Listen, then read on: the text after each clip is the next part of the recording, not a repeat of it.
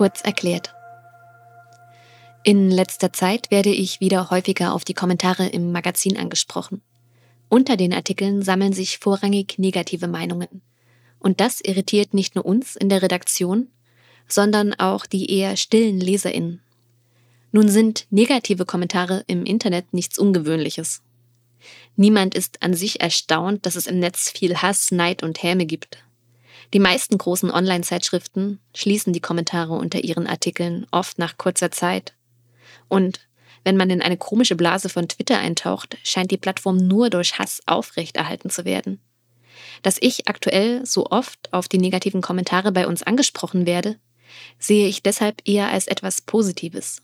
Denn es zeigt mir, dass man das von Querfeldein nicht erwartet. Es scheint eher ungewöhnlich. Nun arbeite ich schon seit über zehn Jahren an Querfeldein mit. Genug Zeit, mich mit negativen Kommentaren auseinanderzusetzen, zu überlegen, wie ich mit ihnen umgehe und ob sie berechtigt sind oder eben nicht, und mich zu fragen, was denn eine gute Kritik überhaupt ist. Generell kann man sagen, dass negative Kommentare das eigentliche Stimmungsbild verzerren. Überleg mal, wann du das letzte Mal etwas kommentiert hast. Wenn du etwas gut fandest, hast du wahrscheinlich eher selten toller Artikel, danke für die Anregung darunter geschrieben. Außer der Text oder das Foto spricht dir wirklich aus der Seele und ist weltverändernd für dich. Aber wenn dich etwas stört, und sei es noch so klein, dann ist der Drang viel größer, das auch zu benennen. Zusätzlich zieht ein negativer Kommentar oft mehr negative Kommentare nach sich. Wenn ich unter einen Artikel eine Kritik lese, dann komme ich vielleicht erst durch diesen Kommentar darauf, dass ich diesen Punkt im Text ja selbst auch nicht so gut finde.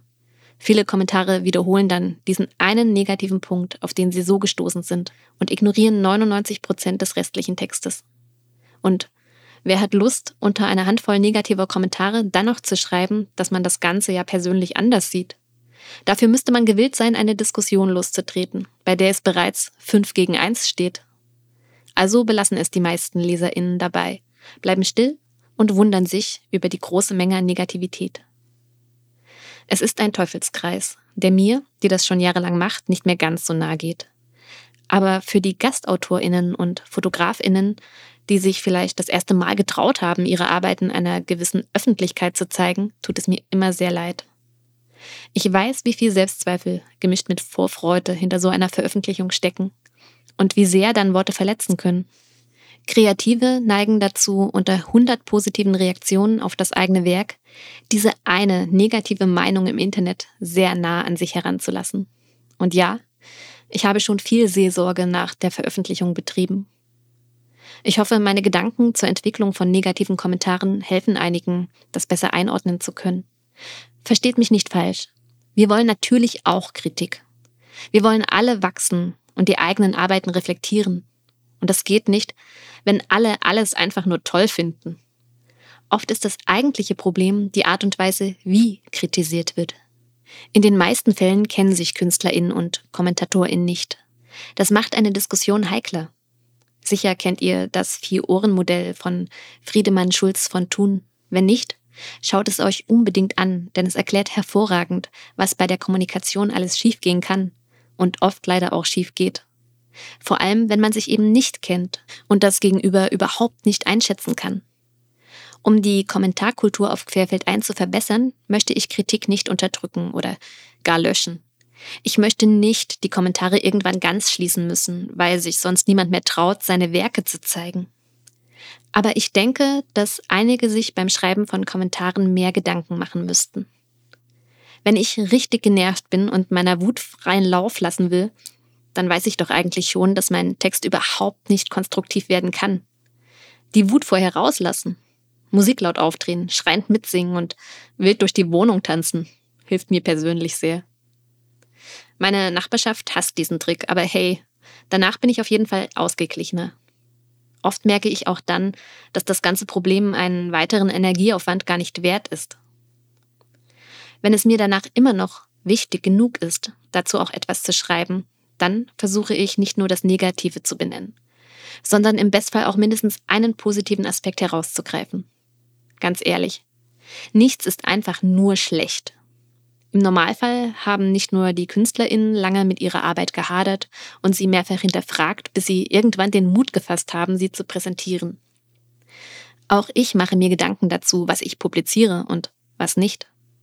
Und im letzten Schritt sieht auch meine Redakteurin Eileen nochmal über den Text und die Bilder.